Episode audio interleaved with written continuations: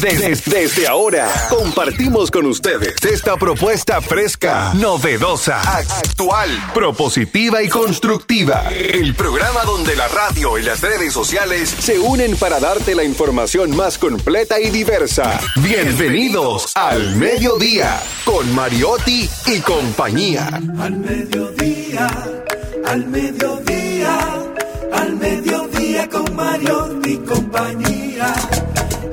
Al mediodía, al mediodía, al mediodía con Mariotti y compañía. Si tú quieres disfrutar de foros alternativos y de tuiteros rankeados, este programa es tu amigo. Tu revista meridiana para el talento una vía, para radio y redes variadas y con la canción del día. Al mediodía, al mediodía, mediodía con Mario y compañía. Al mediodía, al mediodía, al mediodía con Mario y compañía.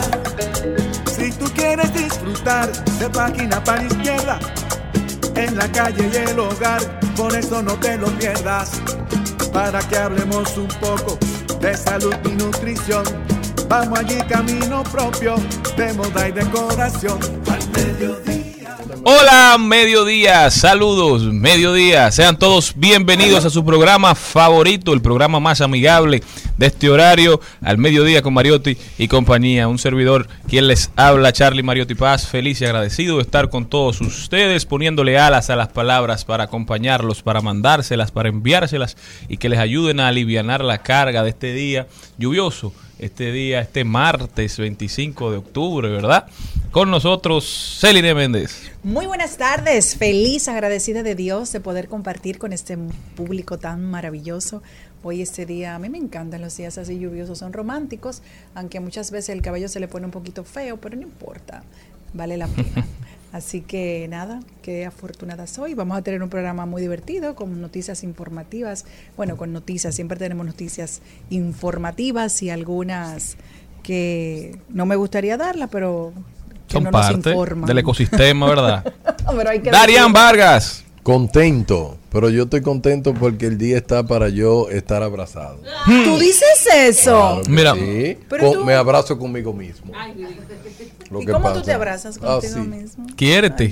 Como soy. Claro. Entonces yo lo que quiero que República Dominicana entienda que para salir del tercer mundismo tenemos que ser un país que apueste a la educación. Un país que no apueste a la educación es un país chatarra. Brillante. Y cuando uno comienza a hablar sobre las realidades del mundo, yo encontré un videíto que me lo copié y lo subí de lo que significa el éxito, que es subir, bajar, bajar, subir, subir. Los jóvenes de este tiempo no entienden eso y yo lo que quiero es que el que escuche este programa sepa que día a día de lo mejor de sí, aunque no se parezca con el éxito que hoy se promueve en este mundo. Una muy buena definición del éxito dio José Virgilio Peña Suazo en ¿Cómo una entrevista que le hizo Junior Cabrera en su, que- en Buen su- su canal de de YouTube. YouTube, Un excelente, muchísima historia, sumamente interesante. Pero Peña Suazo ahí da una descripción de lo que es el éxito. Digo que no importa si usted es gordo, si usted es flaco, si usted es rico, si usted es pobre, el éxito está ahí para que todo el mundo lo alcance, que es la suma de los esfuerzos y del trabajo realizado a través del tiempo. Y me gustó mucho en una parte que él se queda con un frío y está cayendo nieve y él tiene dinero y que quería comerse un picapollo y di que lo llamaron de Santo Domingo. Estamos haciendo unos tostones Con con, una chuleta. ¡Qué crimen! Es un crimen de Se puso a deshumanidad. llorar, se puso a llorar. Bueno, Así pero es. está con nosotros también nuestra queridísima Jenny Aquino. Muy buenas tardes, señores. Gracias por estar en sintonía. A mí me agarró el aguacero y mira, viene yo así como lluviosa. Viene con el pajón un poco acondicionado. Todavía falta que se seque un poquito. Hoy es el Día Mundial de las Personas de Talla Baja. Fue en el año 2013 por iniciativa de Little. People of America para homenajear al nacimiento de Billy Barty, fundador de esta organización, para hacer conciencia de que cada año nacen 25 mil personas con alguna alteración genética y son personas de talla baja. Pero Felicidades. Talla, talla baja es estatura. Exacto, o sea, Ah. no es que son... No es de ropa. Ah, es como Shakira. Shakira tiene 5'3". Ah, sí, y Shakira me es gusta pequeña. Shakira a mí. Claro, a todos Mm. los. Su tiene como música, ¿te siete. gusta su Seis, música? seis. No me gusta Shakira. Ajá. Sí. Qué raro. A Shakira le encuentro yo y peco diario con Oye, ella. Ah, mira. bueno, pues Así mira. Arrepiéntete. Ahora y está... como- Ah, pero yo tengo derecho a ver eso. Hoy... ¿Por qué los hombres altos le gustan las mujeres chiquitas? Porque la creen que la pueden controlar, pero es mentira. Hoy es el Día Mundial del Karate también y además Y Día ¿no? Mundial de la Ópera.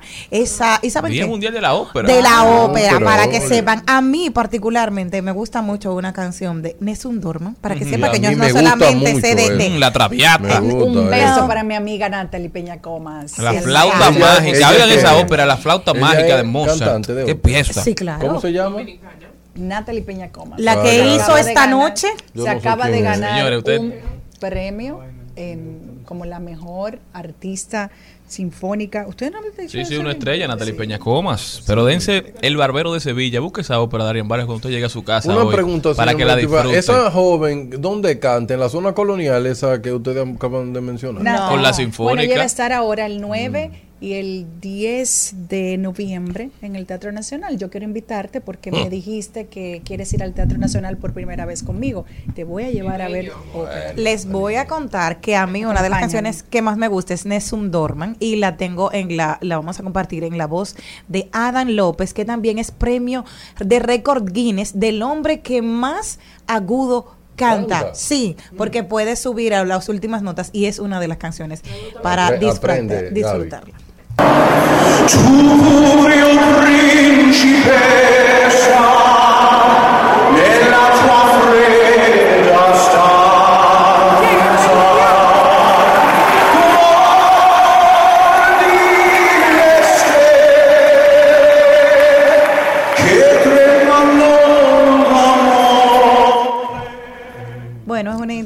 Pero esa era la versión picapollo de, de, de Adam López. No, pero hermosísima como sí, quiera. claro.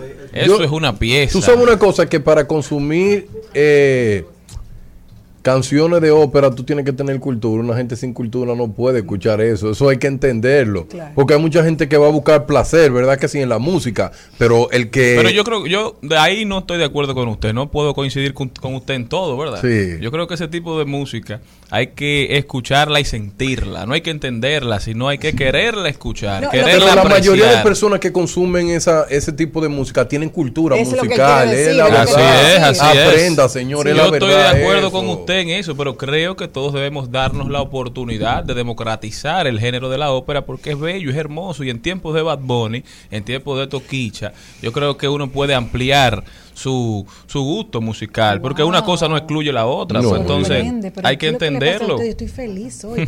Ay, pero tú sí tan raro y qué bueno. Tranquila, No, Pamela Suez, vámonos con el contenido de hoy. Ay, Dios mío. qué Señores, el programa empieza con Mabel González hablándonos un poquito de comercio electrónico. Hoy Mabel viene a presentarnos el mundo del Amazon FBA, el Fulfillment by Amazon. Este es el sistema por el cual Amazon pone a disposición de sus vendedores para ofrecer los servicios y unos productos para que usted pueda vender a través de la plataforma. Nos vamos con Ahí lo dijo, Deporte con Carlos Mariotti, Brecheo Digital con Darían Vargas, página para la izquierda. El libro de hoy se llama Encuentra a tu gente, de la autora bestseller por el New York Times, Jenny Allen. Encuentra a tu gente. Trending Topic, salud y bienestar con la doctora Angie Fernández.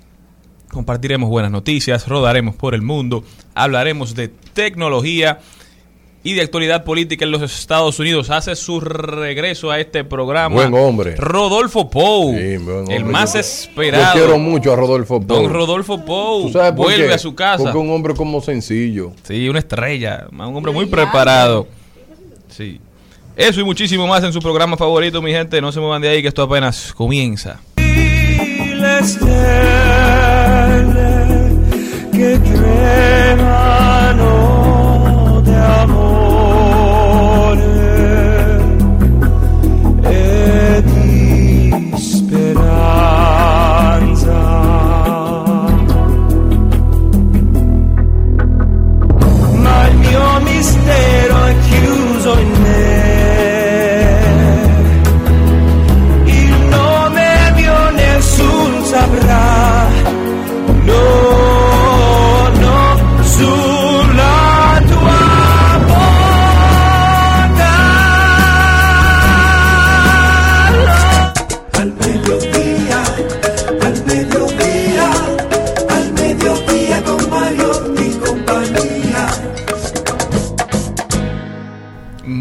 González está con nosotros. Mabel, bienvenida. Muchísimas gracias, feliz martes para todos aquellos que nos escuchan y nos ven a través de YouTube. Gracias chicos por siempre acompañarme es tan bello. Aquí vengo representada, gracias a mi amigo Ildemaro que me lo mandó de Estados Unidos, señores, Ay. para andar aquí hablando de e-commerce y como el magnate de Amazon nunca se queda atrás, pues vamos a andarlo. Mabel, pero tú no estás fácil. Mabel Ay, tiene un vest, un chalequito que utilizan los empleados de. Amazon. Pero que De le Amazon mande, Prime. Prime, sobre todo, sobre todo. que le mande Prime. los- lo de ella. que Oye.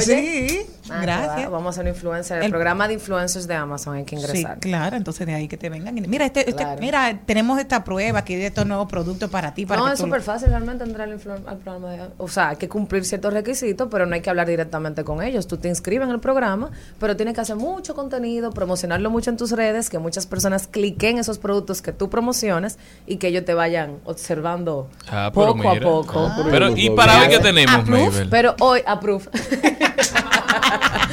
pero hoy vamos a hablar del Fulfillment by Amazon, que es el programa donde Amazon brinda los servicios logísticos a vendedores. A ver, esto es como esos videos que yo veo en TikTok de gente diciéndote, si quieres trabajar desde tu casa, esta es la forma que tienes que hacerlo, te metes en tal página, pides al por mayor, lo pones en Amazon. Sí, pero eso- vamos a hablar de la realidad. Ok. Vamos a hablar un poquito de la realidad porque obviamente en TikTok es muy bueno vender Sí, sí. y todo esto, pero esto no es tan bonito como lo pintan, porque hay ciertos costos detrás que el servicio lo requiere.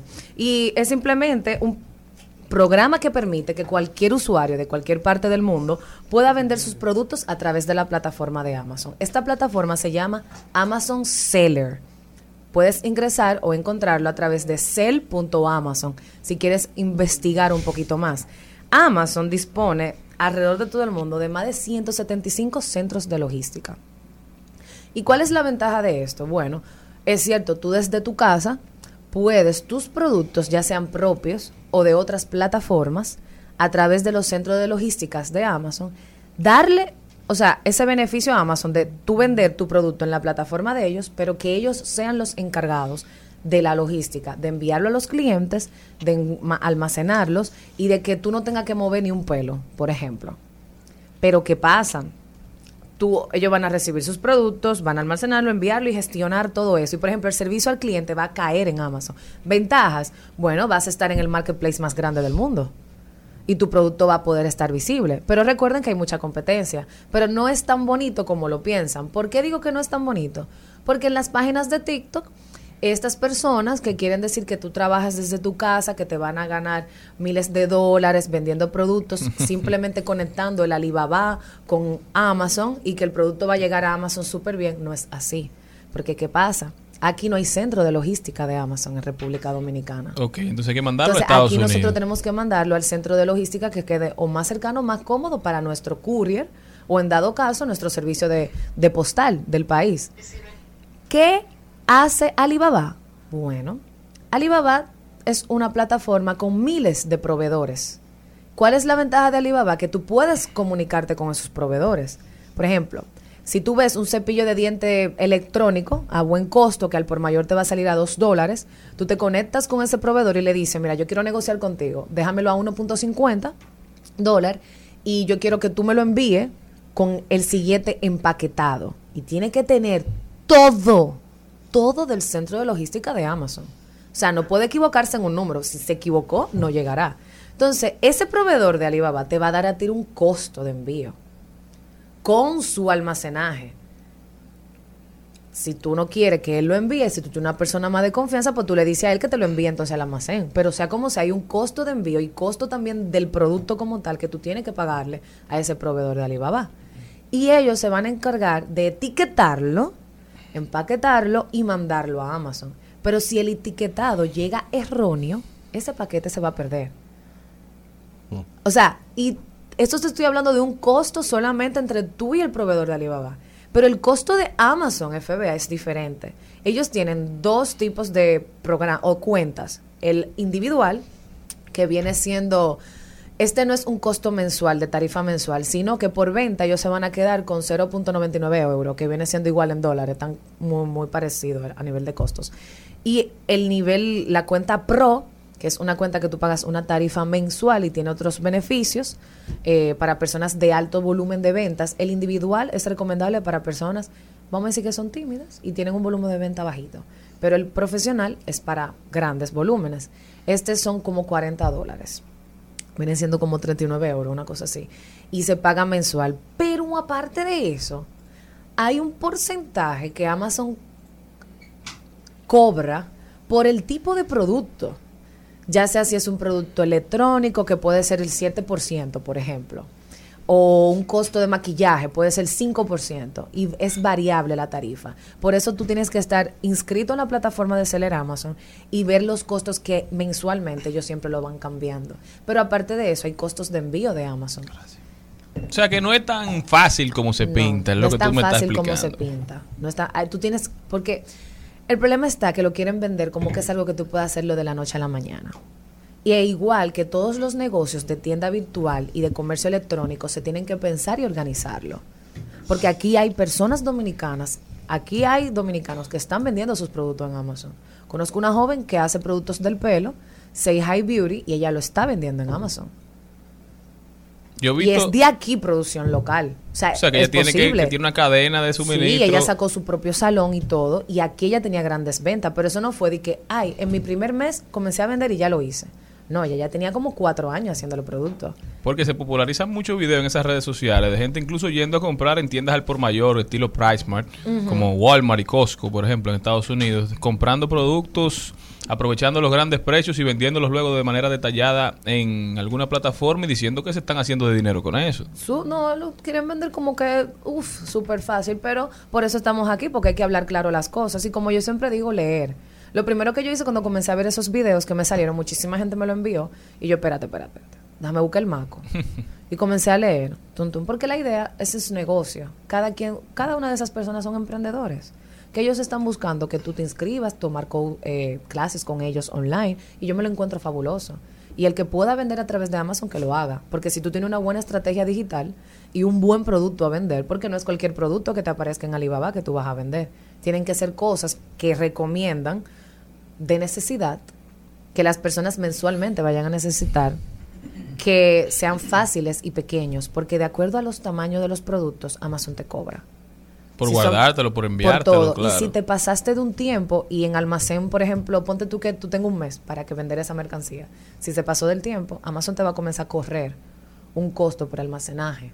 Claro, por el espacio que tú estás ocupando en su por almacén. el espacio que estás ocupando. Por eso digo, es muy bonito. Es, es- es atractivo, es un negocio atractivo, porque es cierto, desde tu casa tú lo puedes manejar. Yo lo que creo que aquí, eh, no sé, no tengo la información, pero entiendo que uno puede acercarse a los courier si tiene una idea de negocio lucrativa con respecto a vender sobre Amazon, acercarse a estos courier o a, también al servicio de, poste- de postal de aquí dominicano y ver qué me cuesta yo enviar mis paquetes a Amazon. Porque yo entiendo que es más, es más fácil controlarlo a nivel nacional que tú tener un proveedor en China. Tú no tienes tanto control sobre el manejo de eso. ¿Y si me lo mandan mal? ¿Y si no me gusta el etiquetado? ¿O el etiquetado no es el correcto? Aunque hay muchos proveedores que ya tienen el conocimiento. Incluso Alibaba lo promociona. Pero, o sea, vamos a ser conscientes, estamos en República Dominicana. Tú no vas a coger un vuelo a China para arreglar el pedido. Imposible. Y, pero las ventajas de estar en Amazon Fulfillment, de que mis productos se vendan por ahí, tú vas a poder estar en Prime. Y todas esas ofertas de Prime Day que hace y Black Friday, tu producto se va a poder promocionar. Vas a tener habilitada la plataforma de pagos de Amazon Pay, que ellos habilitaron para que todo el mundo pueda comprar. Y que tu comunidad no va a ser solamente dominicana, tu comunidad va a ser internacional. Tus productos van a venderse. Exactamente. Exactamente. Pero muy interesante, Mabel. O sea, en conclusión, lo que tú le estás diciendo a la gente, antes de, compra- de comprar dos mil pares de media con los ahorros de su vida para venderlos por Amazon, piénselo bien. Esto puede ser un buen negocio, pero hay que pensarlo, hay que No. leer, hay que informarse. tirar los números, un Excel, no cuesta nada una plantillita y me dice tal cosa, porque yo sé, hay un joven que yo sigo que él dice que él tiene que vender un producto obligatoriamente que le haga una ganancia de más de 5 dólares mínimo. Así es que le elige los productos. Ajá, que sean de necesidad, que no sean peligrosos, porque los peligrosos cuestan más a nivel de Amazon, y que el costo de ganancia de él sea mínimo 5 dólares. Entonces él tiene que tirar los números. O él, él se pasa todo el tiempo buscando productos que pueda ver y analiza, ok, este, yo lo puedo vender en tanto, entonces yo me vengo ganando tanto, pero yo tengo que quitar de ahí el costo de pago ya de mi Claro, los mensualidad, costos operativos. los costos operativos, de logística de Amazon y así sucesivamente. Es bueno pero hay que tirar los cálculos. El que no quiera hacer la matemática, está feo para la foto. Que siga en su de 8 a 5. Exactamente. Mabel González con nosotros. Mabel, cuéntame cómo puede la gente continuar esta conversación contigo. Pues- Y Mabel, háblanos un poquito de Mabel Approach. Ay, verdad. Pueden seguirme a través de mis redes sociales Mabel González y seguir mi nuevo bebé, mi nuevo proyecto Mabel Approve. Eh, ahí- Ajá, un El emprendimiento. último, el último es el helado, mi amor. Oye, oye. Yo lo vi. Cuéntanos qué es Mabel Approve. Mabel Approve es, eh, Approve es una plataforma donde yo simplemente disfruto de la comida local, internacional, de todo tipo, y subo mis recomendaciones, pero son mías, o sea, mi paladar. Yo no soy muy quiquillosa, yo como, yo pido, me doy mis alturas y subo mi video. Hasta ahora me han tocado visitar restaurantes súper buenos, eh, muy buen servicio, económico, hay de todo. Me, en TikTok me cayeron como la conga, porque te fui a dijeron? uno, muchacho, de todo. Hubo uno Bueno, que pero si te están dando mambo, eso quiere decir que la gente lo está viendo. Yo se lo dije, Hay yo se lo engagement. dije, yo se lo dije porque yo siempre pongo la factura. A mí me gusta ser transparente. Entonces llegaron a ver la factura, que eso es importante. ¿Sabes? Entonces Vieron el último- video completo. Claro, vieron el video completo. Y hasta ahora me ha ido muy bien. Espero que les guste. Y nada, dejen su comentario si les gusta un restaurante. Y si quieren que yo vaya a uno, pues me escriben por mensaje privado. Y está en, estás en Instagram y en TikTok. En Instagram y en TikTok. Mabel González, ya saben, todos a darle follow. Para los que no la conocen, Mabel es una jovencita con muy buen gusto, ¿eh? Y con opiniones bien claras, sabe lo que le gusta, lo que no le gusta. Así que si usted tiene dudas de dónde ir a comer, de Y dónde ir a cenar, concierto. Y experta en concierto también. Tiene, y una pregunta, el es concierto, muy fuerte. el concierto, el concierto de. Bad Bunny estuvo Mabel approved. Tengo sentimientos encontrados. Es un tema delicado. sí, el es un tema delicado, pero hago un llamado a que por favor, organizadores de conciertos, si usted no está seguro de lo que va a hacer, hágalo bien. Porque está jugando con el precio de las boletas de uno, de su dinero, de una inversión que Si uno tú hizo. supieras, Mabel, que me bajaron este fax y me comentaron que el sábado fue realmente el concierto, o sea, fue el concierto real. Eso no me lo, eso tiene que venir Gamal y decírmelo de frente. Y yo decirle que yo me desperté a las 5 de la mañana. La organización había hecho toda la logística para que el concierto se haga sábado. Por eso los artistas y todos los periquitos Claro. estaban para el sábado. O sea que ellos llenaron el Olímpico el viernes de vaina. Pero, Exacto. pero lo Mal, Oye, qué mal. Entonces, Mal. todo lo demás que pasó el viernes fue simplemente porque ensayo. era obviamente lo que pudieron conseguir. A Raúl Alejandro y la Kisti. ¿Y El por qué vendieron que era viernes 21? Pero eso quiero decirte porque si se acuerdan cuando esto salió, que fue en marzo, Claro. el primero que salió fue el 21 y a las dos horas estaba completamente Mi vendido. dolor. Y por eso se abre la segunda función y ahí es que la amiga mía, psicóloga forense, María Grullón, sorry querida, me dijo, Jenny, quiero hacer algo diferente este año. quiero hacer algo y yo, ¿qué tú quieres hacer? Dice, quiero ir para Bad Bunny y yo, ¿qué? Dice ella, sí quiero ir. Y yo, pues vamos, mi amor, le damos. supiste nada, Jenny, nadie Y yo no, yo no sabía que Jenny Ah, había ido, señores. Yo Debió Yo- sí, decirlo. fue, pero me lo Claro que subió, Jenny, yo la vi. me- Claro lo que que pasa es que yo estaba disfrutando el concierto tanto que no lo vi a través de Como una debe ser. pantalla. Felicidades para Yo no lo Jenny. vi en una pantalla, yo lo vi Mabel González, muchísimas Gracias. gracias. mi nombre gritando. Y si me llama, yo le caigo en el AMG. Baby, pa' terminar, lo que a mitad dejé.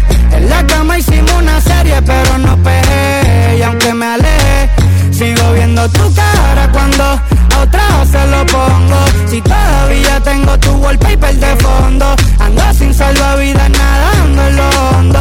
Yo siento tus latidos. Desde hoy martes, les recordamos que este sábado estará en el país Mora, ese que canta la canción que estábamos escuchando y muchas más. Así que si no Mora tienen es planes, una banda, Mora. Mora es un, ese es su nombre.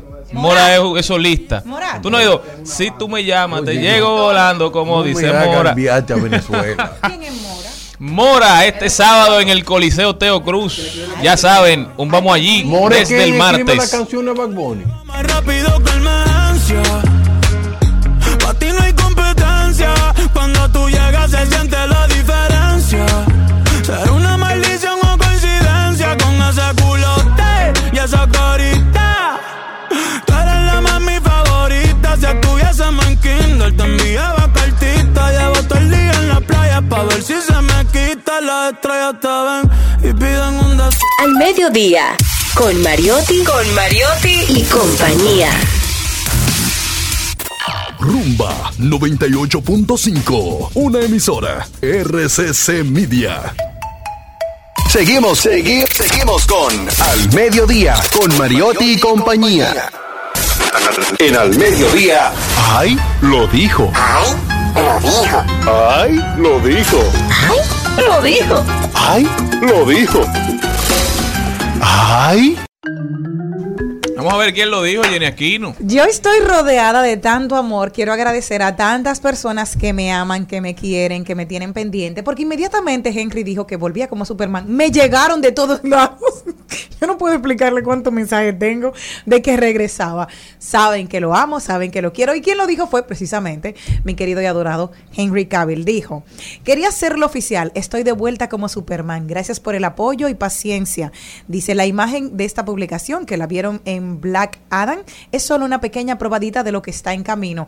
Esto ha sido maravilloso porque luego, bueno, y todo el mundo lo sabe, luego de Chris, eh, Christopher Reeve, o Chris Reeve, como todo el mundo lo conoció, como el Superman eh, más antiguo y que hizo también tres sagas, no había una persona que hubiese calzado los, las botas de Superman y que fuera percedero. Sin embargo, Henry se ha hecho un espacio, estuvo en el 2013, 2016, 2021 con la liga esa que dura cuatro horas la película y ahora vuelve otra vez con este proyecto de Black Adam y se espera que haya más que, bueno, se hablaba un principio de que sí, habría más eh, convenio entre ellos, así que todos los fanáticos de Superman tenemos de vuelta nuestro último hombre de acero. Algo muy importante y es que La Roca dio unas declaraciones en principio para hablar de que Henry volvía, que no podían entrar sin él.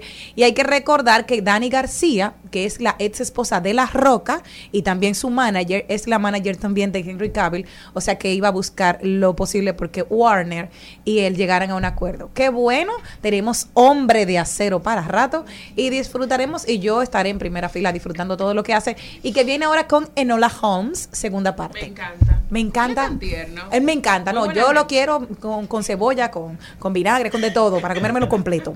Ahí, como un Pero, taco. eh, pero Mamá está mejor. ¿Quién? Ya seguimos. Bueno, y la que lo dijo también fue una de las que estaban protestando por el cambio climático y le tiró un puré de papa a un cuadro de Monet.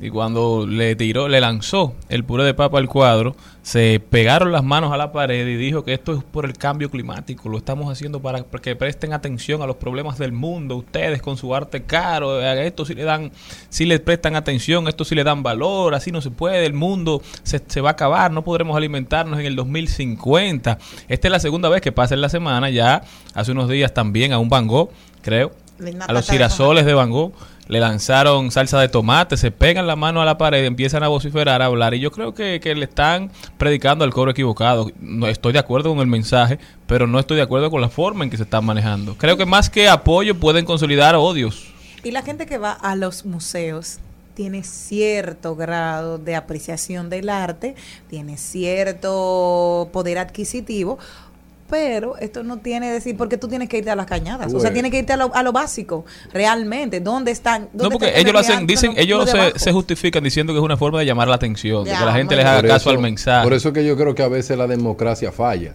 Porque en países como Irán lo, eh, buscan una grúa y lo suben. Porque, ¿qué tiene que ver el arte con esas cosas? Así cogieron la... la eh, ¿Cómo que se llama cuando hacen el cuerpo de la persona literal? Esos museos. Una Escultura. Una escultura de- del el nuevo rey y le entraron a tortazo. Pero oye, ¿cómo la llevaron? Ah, no, eso era un, ¿Tú lo en un museo de cera. En un museo eso. de cera, lo llevaban en la entrepierna, sacaron su mentí en la mano y le dieron un tortazo. Pero ¿dónde está la grandeza de eso? Por eso es que este mundo debería de coger fuego ya. No, sobre todo porque buscan también visibilidad. Tú sabes que buscan que la gente hacerse los héroes y a través de ahí de los views, porque hay un déficit de atención. Sí, pero que Quiero le están predicando al coro equivocado, Sí, porque sí, es que sí, al sí. final la gente que, no cree en el cambio climático tampoco le interesa lo que está pasando en un museo, por lo No, general. no. Es decir, Es un lugar conservadora. Porque es muy posible que todo el que se siente a durar horas mira un cuadro tiene un nivel de cultura tan grande que acepta tal vez lo que ellos dicen. Y cuando están de eso, acuerdo con Claro, ellos. y lo que van a decir, pero mire, esto loco dañando esto, mire, ojalá se queme el mundo.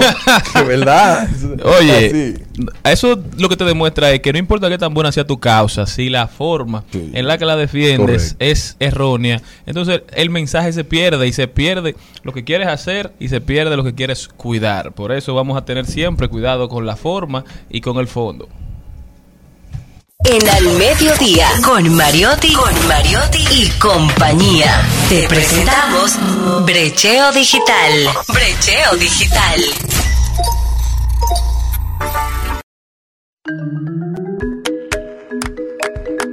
Está con nosotros Darian Vargas. Tú sabes, señor Mariotti Paz, que el mundo es loco. Y la locura del mundo lo que ha hecho es que existe un nuevo concepto. Y, y usted sabe que el señor Mariotti Tapia trajo un concepto. Tal vez, no sé dónde él estaba cuando le llegó eso a la mente, pero me imagino. Tú sabes dónde que la gente le llega las ideas sí, más brillantes. Las ideas ¿verdad? más brillantes. Y él trae un concepto que se llama el mundo del yo no sé. Entonces, yo tra- estoy tratando de ver la, la- la parte filosófica de dónde se inspira o cómo podemos aterrizarlo a un lenguaje mucho más natural, que es un lenguaje más dominicano. Y yo quiero eh, explicar el mundo del yo no sé desde el punto de vista de la mente de Toquilla. Porque yo lo que creo que muchas personas no entienden que en el mundo del yo no sé, cualquiera puede ser. Y hoy otra cosa, que en el mundo del yo no sé, no importa ni la edad que tú tengas, ni qué tiempo te ha pasado por arriba, cualquiera la puede pegar. Y así dijo Nicky Jam en estos días, que primero hay que no saber para saber, oye. Qué filósofo. Oye, qué filósofo, Sí. deberían de, de- de ponerle un cuadro. Entonces, yo lo que creo, que de ese punto de vista yo quiero empezar citando una filósofa muy famosa de República Dominicana, que dijo lo siguiente, no se puede dejar ir el hambre, la comodidad, relaja la mente demasiado y se pierde esa hambre. No es lo mismo hacer un verso sentado en un cuarto que en una casita de barrio, que está metido en un apartamento por ahí, en Finolandia. La vibra no falla. Solo dijo Toquicha en un Twitter. Solo dijo Toquicha en un Twitter. Pero eso no se viraliza. No, eso no viraliza. No se viraliza. Pero vamos a entrar a la mente de Toquilla para ir respondiendo a muchas personas que quieren buscar un culpable, que dicen una cosa. Y yo quiero citar de forma literal esta palabra que dijo Toquilla. Toquilla, de una forma brillante, dijo esto. Estando muy pequeña, mi madre se fue a vivir a los Estados Unidos. Siempre estuvo pendiente de mí, pero rodé por muchos lados. Estuve con un- en la casa de una amiga, luego con una madrina, después con una tía. Como niña me sentía abusada, maltratada. Me enviaban cosas desde Estados Unidos y ustedes saben qué, mis familiares me lo robaban. No tenía ese cariño de mi mamá y la única forma de comunicarme con ella era a través del teléfono y nos enviamos cartas. Y yo le enviaba cartas porque me- comencé a aprender inglés y quería que ella supiera el esfuerzo que yo estaba dando. Y, no, y sigue y dice, pero mira, yo me cansé de los abusos, yo me cansé de no tener a mi mamá, yo me cansé de que me robaran. Y conseguí una amiga y a los 18 años ella me enseñó a prostituirme y a engancharme a los sugar daddy. Dentro de la mente de Toquicha es que hay que estar. Porque muchas de las personas que yo veo que critican a Toquicha lo hacen solamente del punto de vista que dice, no, porque Toquicha está dañando la sociedad, porque Toquicha lo que promueve es las cosas malas. Ajá. Pero ustedes no saben el trasfondo de Toquilla, de dónde que salen todas esas cosas. Porque una de las cosas que más me sorprende de la mente de Toquilla es que Toquilla todo lo que hace pensado. La gente cree que Toquilla nació para promover el mal. Toquilla es como el centro del mal. Todas las cosas que le pasan a este país es porque ella tiene una canción que se llama El Estilazo o Perra. Y con, un- con una de sus mayores frases que dice, que dice que ser perra está de moda, que es una tendencia nacional. Pero lo que todo el mundo no se ha dado cuenta es que en el mundo del yo no sé de Toquilla, Toquilla a grito quiere expresarle a la sociedad y el mundo que la vida que ella ha vivido se la está contando en sus canciones. Y sabe que Jenny parece que genera dopamina y placer la vida de Toquilla. Porque Toquilla en sus canciones ha llevado la perversidad, la droga, la prostitución, de todo tipo de mensajes. Pero lo que la gente no se ha detenido, no solamente a decir, no, porque yo no soy fan de Toquilla, no me gusta Toquilla. Toquilla es una voz, una voz cantante de lo que ella vivió. Y cuando tú criticas a Toquilla por lo que ella hace, tú estás criticando a la Toquilla que tenía 10 años, 12 años, sola, sin mamá, caminando de punto a punto. Y a los 18 años tener que buscar una salida y conseguí una amiga que lo único que le dijo, mira, aquí hay una de las mejores soluciones, Sugar Daddy. Esos viejos, como ella dice así, ah, en el año 2017 comenzaron a darle droga, comenzaron a destruirle su vida. Comenzó ella a sentir esa depresión onda. ¿Y qué es lo que hace Toquilla ahora? Toquilla lo que hace es que es una expresión real de lo que vivió. Y tú lo criticas solamente porque no está en la mente de ella. Sí, pero eso no garantiza que ella tenga que, que ser así. O sea, yo no creo que esa sea la... eh, Yo te entiendo perfectamente, pero eso no indica que porque tú pasaste todas esas cosas, porque tú sufriste, porque tú tienes experiencias que contar y de una forma u otra uno detona todo eso, tú tengas que, que seguir promoviendo cosas mm, negativas. Toquicha no promueve sus canciones para que la gente haga lo mismo que ella. Toquicha hace lo que hace porque Toquicha necesita victimiza. buscar empatía con mucha gente.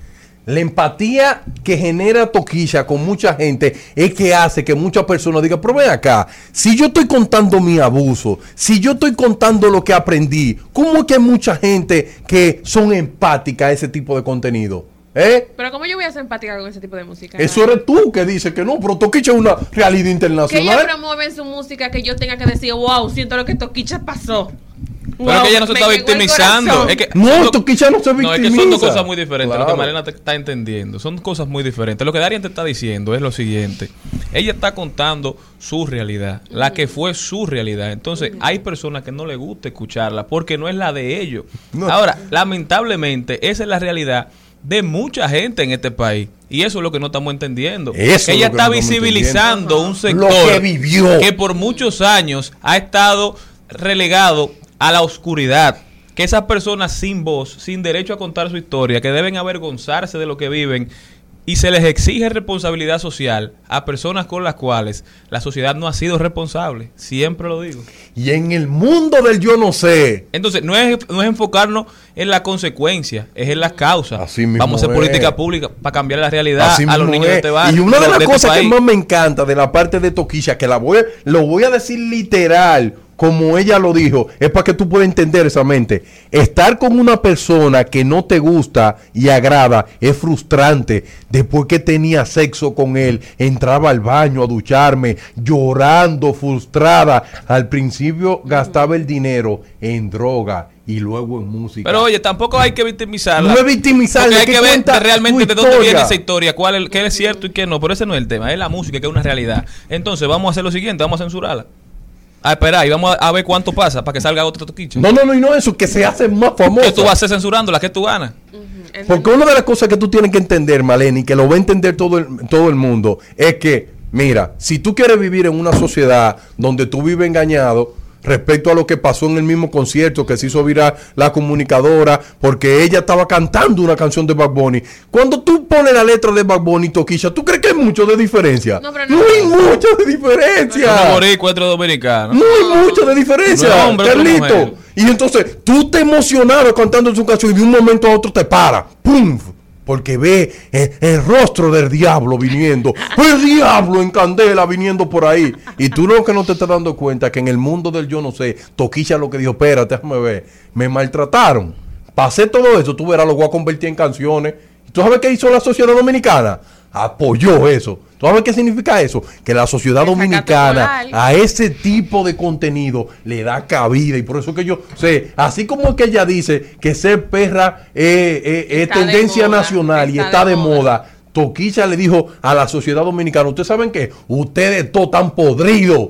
Porque me consumieron y me hicieron. ¿Y sabe qué? Que Toquicha está más clara que todos los dominicanos. Que, eso, que, hace, que, es, que es el moral y que no. Y ese es uno de los errores que cometen con ella. Porque ella no es estúpida. Para nada. No, no. Te voy a decir una cosa porque yo estuve en el concierto y, y estuve tranquila. A mí realmente yo no soy fan de ella y cuando vino a cantar cuando- cuando cantó. cuando vino cuando vino me quedé normal, o sea, estaba ahí, hizo su espectáculo, se fue. Señores, las gradas el, el- el- solamente era una voz que se oía cuando ella se fue del escenario para que volviera a salir y Bad Bunny fue y la buscó. Y no dije que estaba ahí mismo, que ella estaba, no, no, no, no, no. Él tuvo que ir a buscarla porque ella ya se había ido del escenario y la gente fue que la llamó. Entonces, hay una cosa que tú tienes que ver, cuál era lo que consumíamos en 1995 con Gringo y Baby Rasta y busquen todos los movimientos de Dinois 6 y 7, que era lo que consumía yo cuando era adolescente.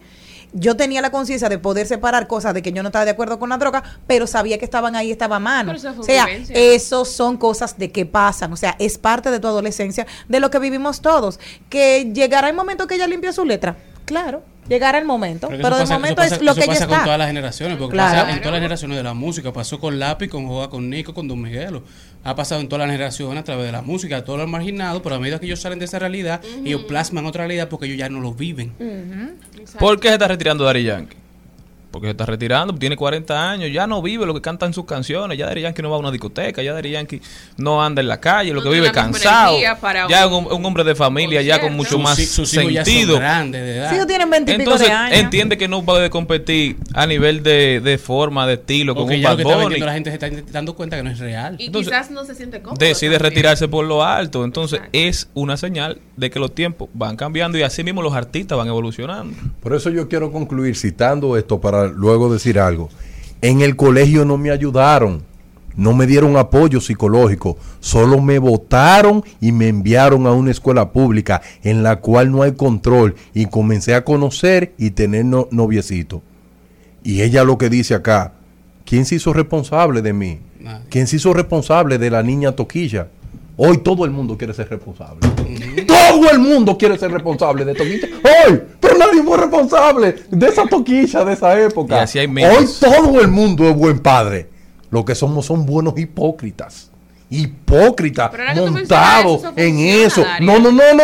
Es que la mayoría de personas que ataca a Toquilla en, la- en las redes sociales, la ataca porque cree que es la encarnación del diablo, del mal y lo peor de la sociedad. Y no es verdad que Toquilla es lo peor de la sociedad. Lo peor de la sociedad son aquellos que no se dieron cuenta a tiempo que Toquilla se podía cambiar. Pues yo no estoy diciendo que Toquilla, si tuviera un título académico, que si tuviera un estudio fuera diferente. Todo el mundo tiene el mismo comportamiento de hacer todo lo malo. Lo único que yo no quiero que la gente sepa que en este mundo de hoy, en el que tú vives hoy, Malena, cualquiera puede entrar en el mundo del yo no sé. En cualquier momento, lo menos pensado que tenía el señor Ángel Dios. Yo me senté a escuchar la canción de Ángel Dios y buscar la letra. Y cuando la leí sentí ¿Cuál es vergüenza. Porque no entendí nada. Yo ni sabía quién era. Ni Y yo. mira Yo que yo no me entendí mantengo de que nada. al día. Señores, pero a mí me comieron en el concierto, yo en el concierto tuve que preguntar a la gente que estaba delante de mí que lo estaba cantando y yo, mío, ¿quién es ese? A mí me Yo comieron, a mí me Entonces, comieron en, en el mundo del yo no sé, mira como una gente ya la presentaron ahí y de ese tipo se está hablando en todos los lados. ya. Oye, a la gente no le gusta que uno lo diga, no le gusta escucharlo, pero vamos a hacer la siguiente pregunta. Si Toquicha no estuviera cantando, ¿qué estuviera haciendo? Ah, lo mismo, los sugar daddy, ¿Cuántas toquichas no hay Ah. en los barrios dominicanos, en los pueblos dominicanos, hasta en sectores dominicanos? ¿Y tú me no dices a le mí, y tú me dices a mí, cualquiera, cualquier persona me dice, yo salí de un barrio, yo no soy así. Usted es la excepción, hermano. Así mismo. no Usted la es la excepción regla. que confirma las reglas. Así es. Entonces, y esa es la realidad. Esa es la realidad de este país. Que hay muchísima gente a la que se está abandonando y dejándola a su propia voluntad. Porque 40, más de 40% de hogares monoparentales. Y esos hogares monoparentales, no es que el papá esté en la casa ni la mamá esté en la casa todo el tiempo, porque están trabajando, buscando el sustento. Entonces, niños criándose solos, criándose con los vecinos, niñas criándose solas, criándose con los vecinos cuando pueden echarle un ojo. Entonces, vamos a enfocarnos en eso, en darle cuidado, en darle acompañamiento, en tratar de construir las condiciones para que la sociedad dominicana no consume esa música. Así es. Pero mientras esa sea la realidad que se vive, tratar de tapar el sol con un dedo solamente va a hacer que queme más fuerte, que queme más duro. Entonces, enfocarse en las causas, no en las consecuencias. Y yo lo que quiero de una forma de concluir para decirle a la sociedad dominicana, tu sociedad dominicana, hermosa y valiente, llena de playas y de gente buena. Cada sociedad construye su toquilla. Ahora, oigan una cosa, Toquilla no salió, fue de Suiza. No fue de Alemania que salió Toquilla. Toquilla es producto de la sociedad dominicana. Y si Toquilla le está fallando al país y al mundo, fue República Dominicana que le falló a Toquilla. Eso fue lo que le falló. al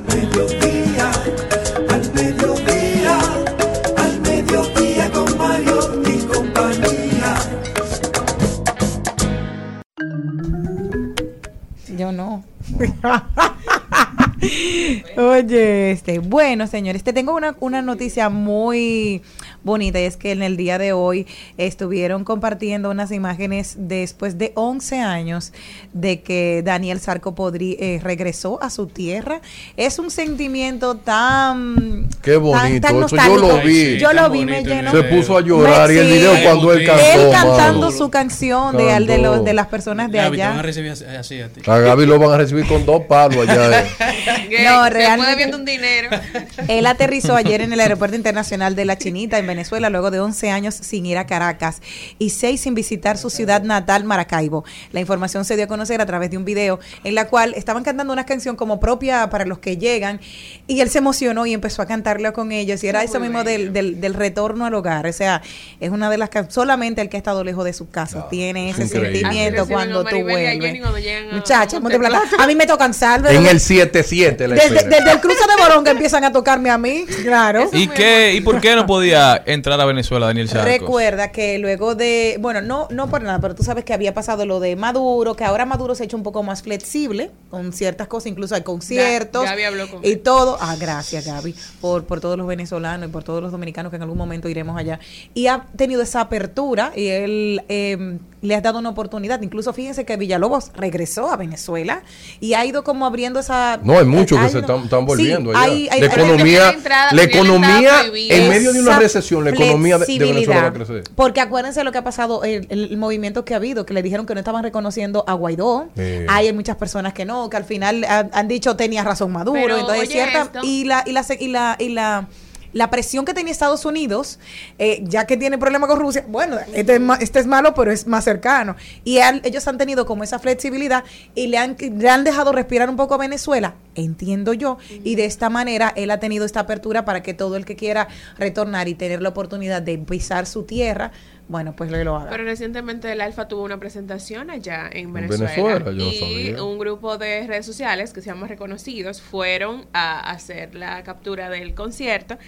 Y entonces eh, los videos, la gente decía, wow, pero en Venezuela las cosas están mucho mejor. No, que según me gente". cuentan amigos caraqueños, venezolanos de Caracas, Caracas es una burbuja. En Caracas ahora mismo hay un boom económico como la capital. La cosa está se está relanzando, mucha gente volviendo, mucha gente invirtiendo dinero, pero el resto del país aparentemente no está así.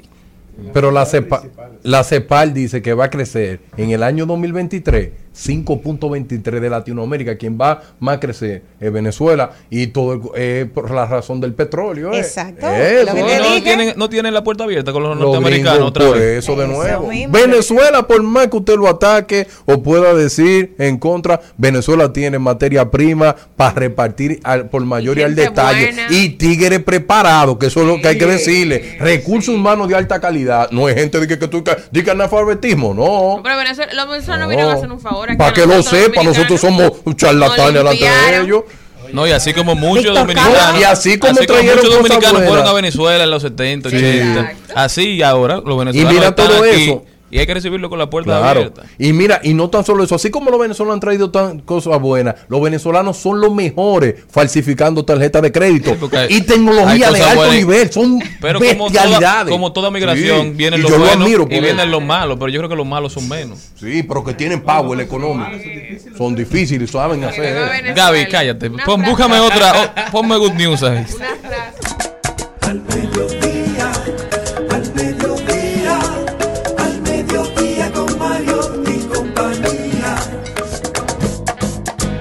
En Al Mediodía es bueno recibir buenas noticias. Es bueno recibir buenas noticias con Mariotti y compañía. Debemos recordar que uno de los principales efectos del COVID-19 fue los problemas con las cadenas de suministros internacionales por el tema de los barcos, la, el- el- la falta o la Los fletes. lo imposible que se hacía la, la- el funcionar para estas embarcaciones, para los puertos, porque el COVID nos puso un impedimento físico de accionar. Aún cuando había dinero para trabajar, ya no podíamos ir a los lugares de trabajo y las funciones que necesitaban de la presencialidad se vieron muy afectadas. Los fletes, los shippings todavía no se han podido recuperar. Pero van Pero una buena baja. noticia es que en el puerto de Los Ángeles ya por primera vez están a la par, están en niveles prepandémicos, ya no hay entaponamiento, ya los barcos están entrando y saliendo con mayor fluidez. Un contenedor de Los Ángeles a China que en algún punto llegó a costar 12 mil dólares, ya está casi en, en niveles prepandémicos, ya está casi en los 2 mil dólares. Es decir, que vamos a ver una baja en el precio de los insumos importados desde China y eso va a beneficiar a la economía de este lado del mundo.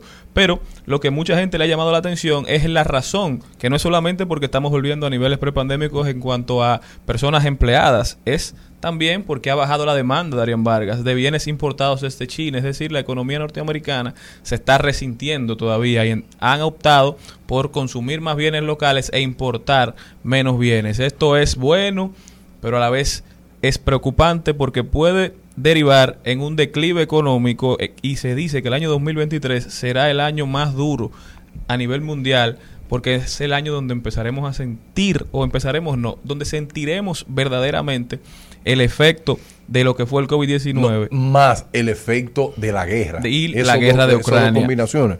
Ambas se unen para encarecer los alimentos. Hay quienes dicen que el trigo se va a poner por las nubes debido a los últimos ataques de los drones kamikazes. Darían Vargas. Tú sabes qué? que los drones kamikaze han afectado una tercera parte ya de las centrales eléctricas de Ucrania. Señores, y una de las cosas que yo quiero expresar aquí, los rusos se dieron cuenta que para, para poder igualarse un poco en esta guerra tenía que afectar la infraestructura civil. Y lo que están haciendo es que con drones iraní, que cuestan centavos, están humillando a Ucrania, dejándolo sin electricidad. Y no es solamente dejarlo sin electricidad, dejarlo sin el- electricidad con el invierno en la puerta, que eso es lo que la gente tiene que saber. Y por otro lado, el yuan, luego de ganar Xi Jinping, señores, se ha desplomado. Y ahora yo lo que me pregunto, ¿y qué es lo que está pasando en el mundo? ¿Qué es lo que está pasando en el mundo? Que este hombre ahora se convierte en un hombre súper poderoso y ya la economía comienzan a tambalearse. Y, y tú sabes que, cada vez, cada vez que uno male, male, male, tú sientes que, que el mundo va peor, peor, peor. Yo voy a dejar de leer. No, tú sabes lo que pasa. Por eso yo me estoy sumando a una iniciativa de crear contenido de calidad. Sí. Yo creo que lo necesario es combatir el contenido triste, el contenido malo, el contenido dañino con buen contenido, porque no vamos a dejar de consumirlo, no vamos a dejar de usar las redes sociales. Entonces vamos a hacer la resistencia, vamos a inundar las redes de buen contenido, Bienvenido. de información sin sufrición, de diversidad divertida, de al mediodía, Aunque con el Mariotti mundo y se esté compañía. quemando, vamos a hacer chistes. No, chistes no. Ah. Buenas noticias. Porque hay un libro que se llama.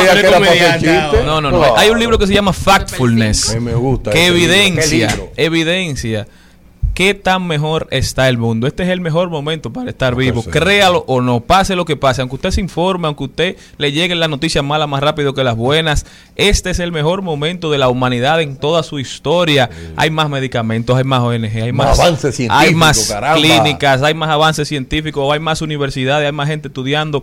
La, la expectativa de vida es la más alta en la historia del mundo. Todo, señores, va mejorando. Que hay, que hay cosas malas, siempre las habrá. Sí. Pero usted decide lo que hace con su tiempo. Solamente una preguntita antes de irnos. ¿Y mi novio para cuándo? Rumba 98.5, una emisora RCC Media. Seguimos, seguimos, seguimos con Al Mediodía, con Mariotti y compañía. Trending, Topics. Al Mediodía, con Mariotti y compañía. Presentamos Trending Topics. Estamos de vuelta, mi gente, en Al Mediodía Radio, Al Mediodía con Mariotti y compañía. Muy felices de estar con ustedes, de que nos acompañen. Vamos a ver cuáles son las principales tendencias en las redes sociales. Darian Vargas. Una buena noticia, noticia, Toquilla, primera dominicana en agotar las entradas del Teatro Novo de Los Ángeles. Ángeles. Hablen ahora, hablen, Ay, hombre, y Mozart canceló su concierto. hablen Ay. ahora. Ay, oh. Ay, oh. ¿Qué más? Primera dominicana, señor. Mario. Felicidades para Y tú- ella. Y tú, tú viste unos highlights que salieron del video. Una, una señora del público que le voció, Toquilla, yo creo que tú me ocupas la boca. Ay, No, pero fíjate. Habla ahora. Vamos a ver, ¿cuáles son las otras tendencias? Las otras tendencias. voy a decir, me voy a peinar mi rizo. Tú no estabas aquí, pero Darío se comió viva Toquicha. El Rey ¿Se la León es una de las tendencias Ay, porque cumple malo. 25 años en la cartelera de Broadway. Es un espectáculo que si usted no ha tenido la oportunidad de verlo allá en Broadway, está disponible aún hoy. 25 años. Eso quiere decir que ha tenido un apoyo semana tras semana en cada puesta de escena de este magnífico espectáculo del Rey León. Así que felicidades por ello, un cuarto de siglo. Se dice rápido, pero. Yo he tenido la oportunidad de verla dos veces, una cuando era soltera y una después con mis hijos. No, y la verdad que es espectacular con mis hijos. ¿Y la tercera vez? No, ¿Con ya quién no, va? No, ya, ya con de suficiente. Eh, yo la vi también, yo la de- pude ver. Es, es que ese tipo, Es de, bonita, ese tipo gracias, de, hermano. De actividades es que uno debe de impulsar a los hijos a que, a que visiten. Entonces es con el ejemplo. No es decirlo de boca, no, escuche tal cosa. Llévelo al teatro, llévelo a ver obras, llévelo a comprar libros. Entonces, Y con ejemplo, usted le muestra lo bueno y lo Claro. malo, subjetivamente, y le dice. Darío, ¿qué, es lo que más tenemos? ¿Cuál es otra Entonces, tendencia, Yo Celine? tengo aquí, el que no quería meterme mucho en eso, pero no importa. Total. Dice mi querido amigo Wadi Jaques, productor, actor dominicano, querido y sobre todo que acaba de poner en escena con tremendo éxito Mariposas de Acero, que ojalá la puedan reponer nuevamente en nuestro Teatro Nacional pero no hay fecha ya disponible este año. Dice esto, esto es sencillo, dice mi querido Ward. Creo que definitivamente hay instituciones que deberían reevaluar los valores que promulgan, su concepto de la moral y el uso que le dan a la supuesta preocupación por el desarrollo de esta nación. Digo esto aún sabiendo que estamos viviendo en tiempos frágiles, donde hacerse los sordos por conveniencia ante la lírica con sexo explícito y la exhortación al consumo de drogas que te tocan directamente a nuestros niños es la especialidad de muchos. Aquí cabe la frase que reza, el fin justifica los medios. Al final, como ha sucedido desde los El tiempos príncipe. inmemorables, lo que es tendencia pasará, el aplauso se silenciará, pero aquello que salva a los pueblos, su espíritu de lucha por mantener en alto la bandera de la dignidad permanecerá. Ojalá que así sea, por nuestros hijos y por los miles de jóvenes en cuyo hombro descansa el futuro de esta nación, la nación de todos los dominicanos. Palabras de mi querido amigo Wadi Jaques, productor y actor dominicano. Y ese sí es bueno, porque su palabra tiene mucho peso, porque se practica Y que lo que predica. Ese practica lo que predica. Wadi cuando habla te habla de, una- de un punto de criterio. Y miren una cosa. realidad Darían, tú tienes que, que... ¿Vas a volver a hablar del tema? Sí, no, yo lo que quiero decir, que sentí en Celine Ay, la actitud para poder hablar como si ella fuera una tú sabes, Kamala Harris.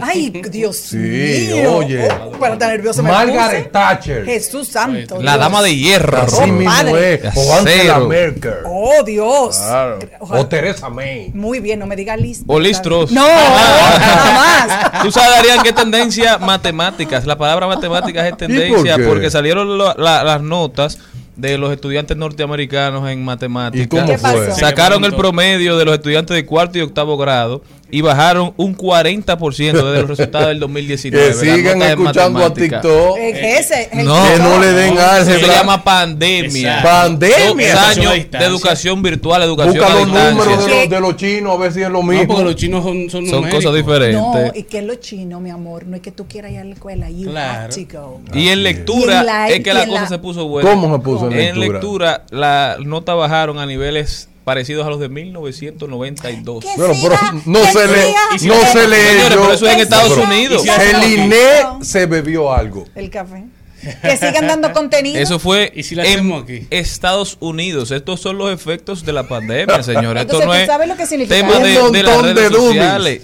Eso significa que si Estados Unidos Eso tiene alegra, su eh, dinero para Eso hacer es esas felicidad. mediciones, eso mismo debe estar pasando en todos los países de nosotros. Es. que sigan dando contenido. Ese es el problema. Yo vi un video, Educación, yo vi un señores, video- el vi un video de un tipo que decía lo siguiente: China se preocupó por hacer buenos algoritmos y lo primero que hizo fue darle el peor contenido que hicieron fue el virus. a los Estados Unidos. Te- Espérate, ¿tú sabes qué? ¿Tú sabes quiénes son tus influencers? Ese tipo que no solamente hace música, este tipo que se promueve de esta que manera. antes hay que promoverte un programa y que se este llame esta Martes de. Conspiración, Y eh. tú sabes qué? Oye esto, oye esto. podcast. Y tú sabes podcast. a los Podcast. chinos qué le hacen? A los chinos le ponen atleta, gente fuerte, no ese comelón. Pero yo vi un anuncio de una muchacha de- promocionando un hamburger. ¿Y cómo era? ¿Tú sabes lo que pasa ¿Qué- con la qué que- Mira, democracia? muchacha. ¿Qué dime? Tú Una sabes- muchacha dice que es la jefa de la mueca. ¿Cómo así? Dice que de la 42. Y ahí es que yo digo. Darian, no. ¿tú sabes lo que pasa con la democracia? ¿Qué? Que quizás es el más imperfecto de los sistemas de gobierno, pero es el único en el cual tú no le coges miedo a- al gobernante. ¿Eh? Busca el video de lo que pasó el fin de semana y, Ay, y no, seguimos no, hablando. ¿Cuál es la próxima tendencia? No, este que estaba malito, ¿verdad? No, estaba malito, de, pero era de unos, de unos cólicos. Tenemos en tendencia a Apple y a Twitter. Primero Apple porque ahora en su nuevo update del iOS 16.1, Apple estará permitiendo ya por fin la venta y la compra de NFT a través de la App Store. Y Twitter porque Twitter anunció que estará desarrollando su primera cartera de cripto, en donde está- podrá estar dep- depositando y retirando El Bitcoin fondos. bajó otra vez ayer. Sí, pero esto es... No hablen esos temas, que eso no es un tema sí, de Bitcoin. Esto es un respaldo muy importante para el mundo del cripto y en un momento de Oh, crisis en donde dos empresas, vamos a decir, de las más grandes y más rentables, están apostando a esa tecnología y a su desarrollo a futuro. Así es, o sea, o sea que usted está como Nayib Bukele, usted entiende que es un buen momento para comprar. Este es el mejor momento para comprar. Oye, Y tú sabes Hay que comprar. ¿Cómo me que están? Mira, lo que más- pasa menos de 20 más mil dólares. Tú sabes lo que me enoja de ese señor, que él lo está diciendo con un poco de... De dolor. No, no, yo soy un cripto creyente, yo soy un cripto creyente. Pero Bukele ha demostrado que la criptomoneda está... ¿no? Y te voy a decir otra cosa. ¿Qué? El primer ministro nuevo ahora del UK es un... mini Rishi Bukele. Sunak. De- de- Es un pero- pero- Bukele. 42 Dígale, años, el hombre No. más rico de Inglaterra. Rishi Entonces se casó con una Y de rica. Son- descendencia Son- Sunak es, es- es- es un advocate ¿Verdad? de la cripto. Mi amor, Así tú tienes. es. Valentina, Claro. sale ese cuerpo. Ese Spanglish, mi amor. Dilo en español para que la gente. que Rishi no- Sunak es economista, estudió en las mejores universidades, hijo Su, su de... esposa es billonaria, una de las familias Ah, pero él heredó el dinero. No, no, porque sí, es que él no. trabajó en fondos de inversión Ah. Y se y, casó con otra. y logró hacer ¿Y por qué fortuna no? propia, pero se casó... ¿Por qué no me tocó algo así? Se casó algo con así. una multimillonaria, con una heredera que conoció en, No, en el- Stanford, El creo. network de su esposa es un billón de dólares. ¿No es Pero verdad? yo le voy a decir una cosa. El Sí. amor nace hasta de la... Ahí no se necesita psiquiatra. No, pero oye, es- oye, algo. Si tú vas a una universidad donde las personas son igual o más alto que tu nivel académico, cultural Sí. y vamos a decir económico, Económico. entonces vas a tener una amigos, tómbola, ¿verdad? vas a tener amigos o vas a tener una pareja que esté más o menos a tu nivel. Pero si tú vas a una universidad de alto nivel y te vas a otros sitios a divertirte, pues entonces puede ser que haya una mezcla entre, entre ese tipo de cosas de, del amor. Entonces, moraleja, búsquese gente Vaya que usted vaya a leer igual los mismos libros o a o escuchar la misma canción de Toquicha y así no hay problema.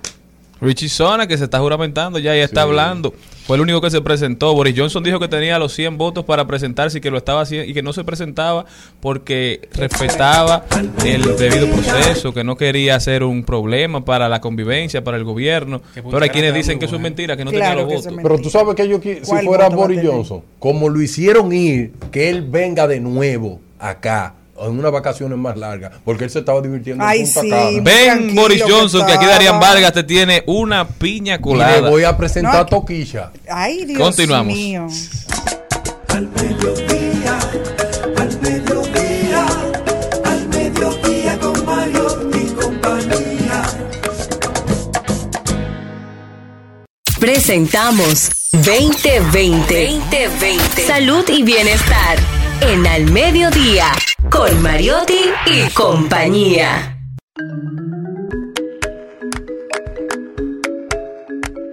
Angie Fernández está con nosotros, la doctora Angie Fernández. Doctora, bienvenida a su casa. Hola, hola, Hola, Para mí un placer estar aquí, de verdad que sí. Cuénteme un poquito de qué nos tiene para hoy, doctora, esos temas tan interesantes que usted siempre nos trata. Claro, hoy vamos a hablar de los casi algo.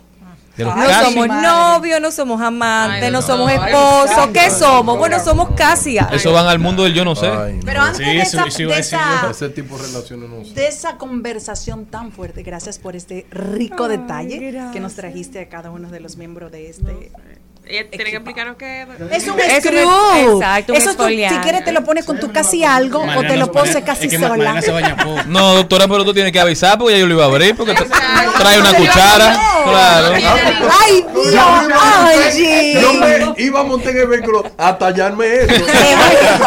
Es que me gusta cuando él dice Eso es para tallarme eso. Que te lo untes Exacto. o para que te lo untes. Celine acaba de salvar la vida de Bueno, este yo me equipo. iba a hacer un lavado de Yo enorme. Estaba confundida. Yo Entonces- tenía Iba a esa hacer un revoltillo Y, huevo. y digo yo, pero eso. tiene esta chía. Pero como no tiene Para la indicaciones, yo piel. pregunté. Yo que estoy Les live. Tú, voy a contar esta algo. noche, tu esposa, porque tú no tienes casi algo, te lo puedes poner en tu cuerpo y te da un masajito. Amén, rico. amén. Les voy a contar algo. Es mentira. Hubo un, un novio, oigan esto, hubo un novio que le llevó una vaselina a su novia porque tenía el pelo muy largo hasta la cintura.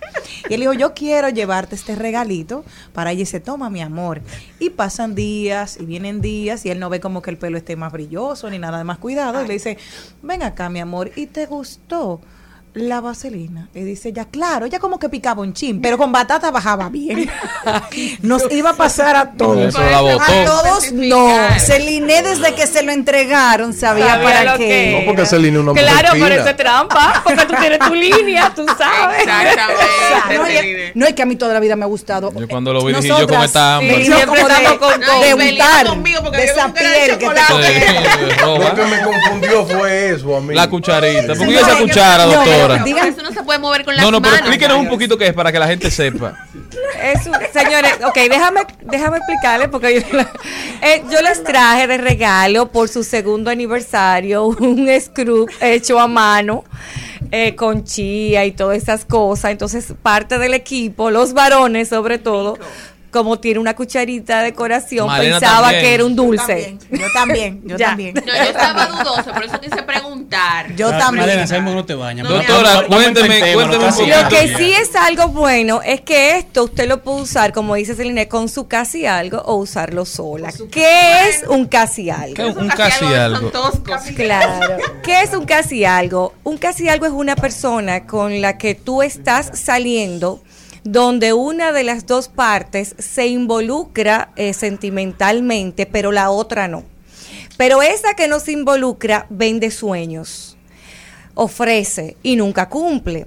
Entonces, si la persona que se involucra siempre queda a la espera de que eso se concretice de que le digan, tú quieres ser mi novia, tú quieres que tengamos algo, y eso, e- esa propuesta nunca llega. Pero sí todos los beneficios que tiene una relación la tiene esa. ¿Y qué significan todos los beneficios, doctora? Bueno, hay salidas, hay encuentros sexuales y todas esas O cosas. sea, Pero algo, hay uno o una que lo que es un mareador o una mareadora. totalmente de acuerdo. Pero no Para siempre, que pueda doctora. decirse que es un casi algo, debe de haber un mareador y uno No, a uno doctora, que se involucre. Hay falta es muy precisión. radical, doctora. Hay gente que hay gente que habla muy claro, doctor, y dice, nosotros yo no quiero una relación estable en este Pero momento. Y la otra parte también dice lo mismo. ¿Qué pasa con eso? Cuando pasa eso, no es un casi algo porque hay un acuerdo. O sea, tú y yo vamos a salir, tú y yo vamos a salir, pero tú y yo no tenemos nada. Esto es un encuentro, unos amigos con derecho. Claro, amigos con derecho. Amigos Eso- con esos derecho. amigos no pueden llamar ni fuera de hora, ni Esos, celar, ni esos derecho, acuerdos, ¿verdad? esos acuerdos se llega en. Entre consenso, entre consenso. Ahora, ¿cuándo cambia a, pasear, a casi algo? Cuando hemos conversado, pero yo me involucro y espero de ti eh, más formalidad y tú no me la das. Pero me Y dice me- que me la darás. Pero me vende sueño, algo me como es los dice sueño, me lo darás. Como los cuernos. Muy parecido. Ah. Pero con, con el tema de la infidelidad pasa que tiene título, o sea, somos amantes. Los casi algo no son nada, pero tienen los beneficios de como si tuvieran algo. Hoy se tratan como tal. como Y si se tratan pareja. como tal de una de las partes, pero hay una de las partes no que solamente ofrece pero no cumple. No, y celan y Miren, de todo, no señores, cumplen, hay pero celan. muchísimos casi algo ahora mismo, muchísimos. ¿Por qué? Porque como dice el compañero, Qué experto hay eso, muchos mareadores y Mm. como dice Celine, hay muchas personas que se dejan marear.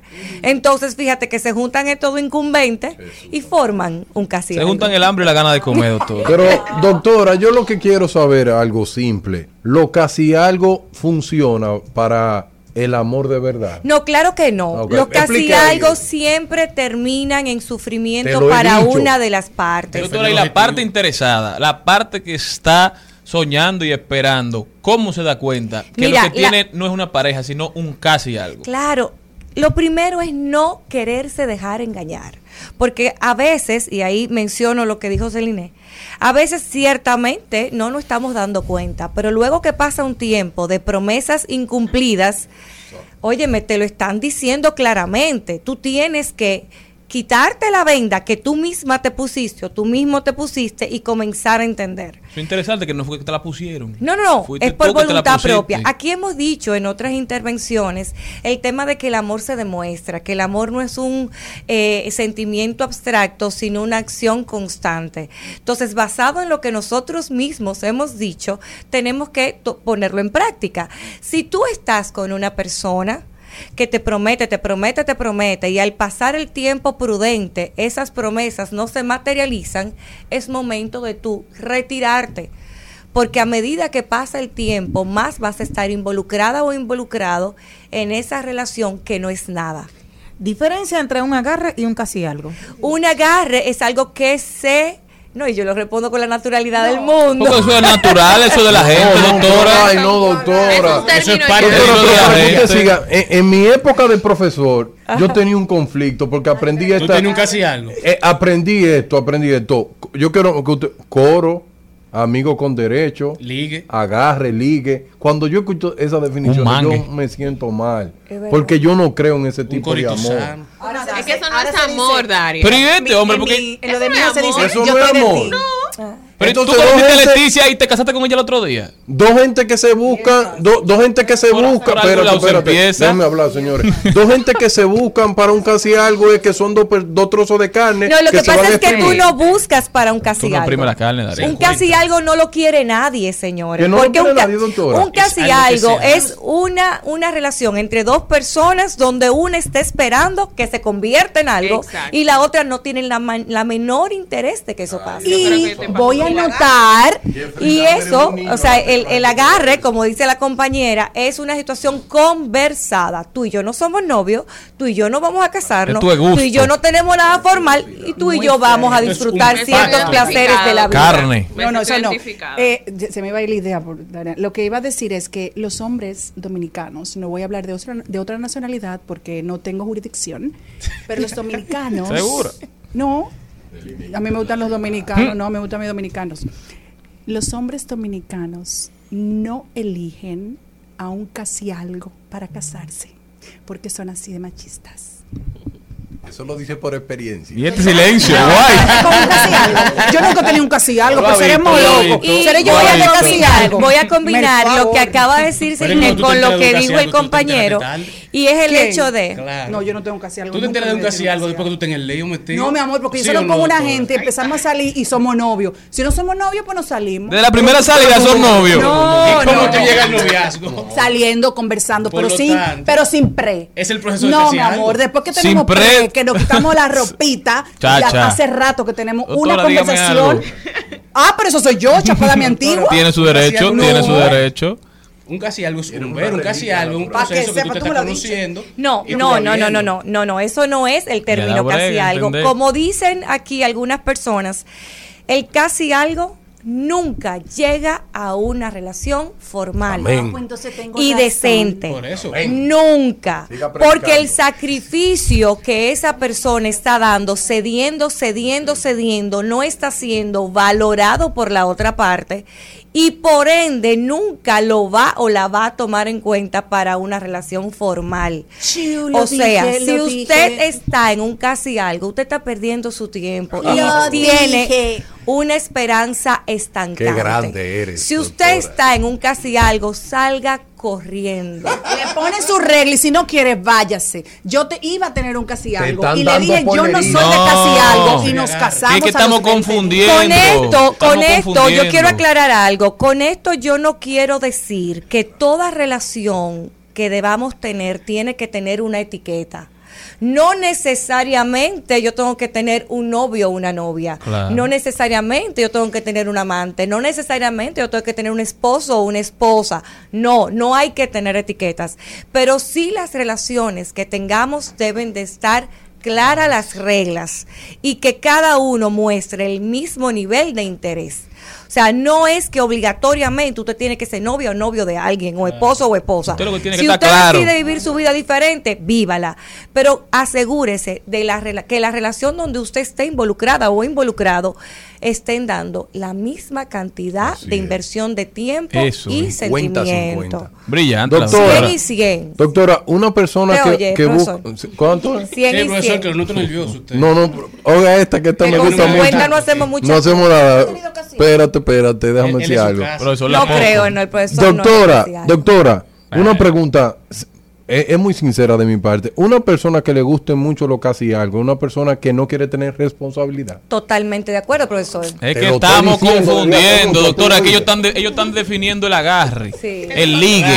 El casi algo es una relación donde una de las partes está entregada y cree que esa es su relación estable, que tiene un novio, una novia. Claro. Y la otra parte no. Ustedes han ¿Entiende? Es una escuchado el refrán donde dice, él es tu novio, pero él no lo sabe. Exactamente. Ese es un casi algo. Exactamente. Usted está confundido, profesor. Eso es un casi algo. O sea, donde una de las partes está totalmente ilusionada, pero el otro Hay nada que ver. Una cosa, una cosa, y si ese casi algo, por ejemplo, si, si Darían y yo somos un casi algo, y yo lo llevo ¿A cuándo mi que está la consulta? Y le digo, eh, eh, mira, tú eres mi mamá. Sí. Mira, mami, te presento a mi novio.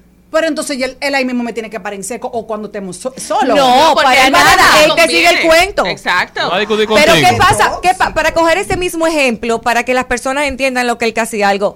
Él, el profesor, va y dice, sí, yo soy su novio. Pero ¿qué pasa? Dura dos días y no te llama.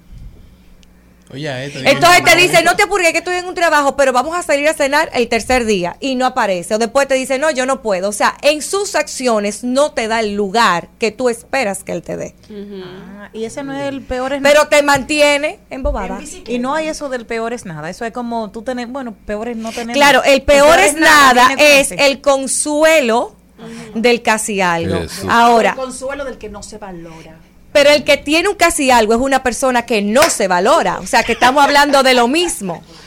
Ese casi algo hizo estrago en la el vida de peor esta mujer. es nada, el peor es nada y el casi algo son eh, eh, filosofías de vida que lo adopta una persona que no ha reconocido el valor que Pero- tiene como ser humano y ente de una sociedad.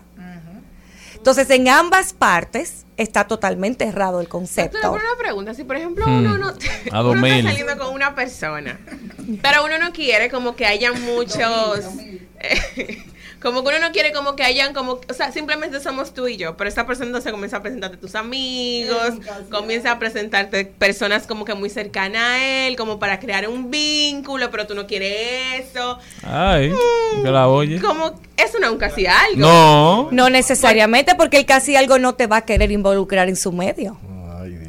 No, pero por ejemplo, en el caso Es que tú estás confundiendo también ligue y, a- y No, no, no, porque puede ser un Ah, la que no quiere nada eres tú, o sea, la persona. Dice ella, Ah, doctora. un ejemplo, un amigo, una Parece amiga. chiste, pero es anécdota. Sí. Pero porque esa amiga debe decírselo, decirle, mira, yo no tengo ninguna intención de que tú me presentes tu medio, a mí no me interesa conocer nada de Eso ti por el momento. doctora, Díselo más suave, pero díselo. Doctora, ¿cómo puede la gente continuar esta conversación con usted? Porque yo creo que hay que volver, pero Dice, "Nene, definitivamente su ir sola". mensaje, para ver si yo lo entendí, sea claro. Tenga la conversación incómoda, diga lo que usted quiere, diga lo que espere, no se conforme con nada menos, sea lo que está establecido socialmente, lo que no está establecido, pero sea claro. Totalmente, totalmente. Y las personas que están dentro de una relación que se sienten ambivalentes, no pierda su tiempo. Hay esperanzas que no son buenas. Hay esperanzas que te estancan. Entonces no esperes lo que todavía no ha llegado. Porque te va a quedar como Penélope.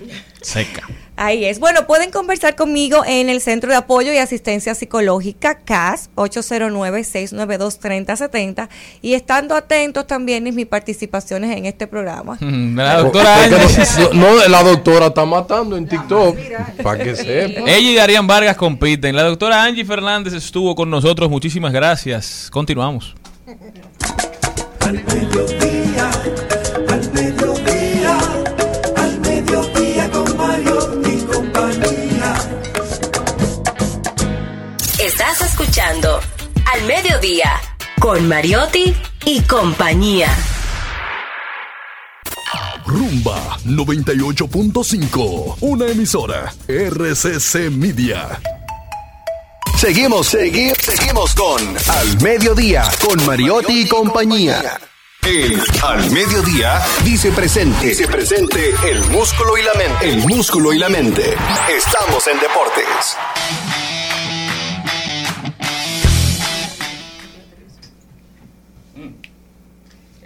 Ah, ya estamos en los deportes. No, estamos en agarre.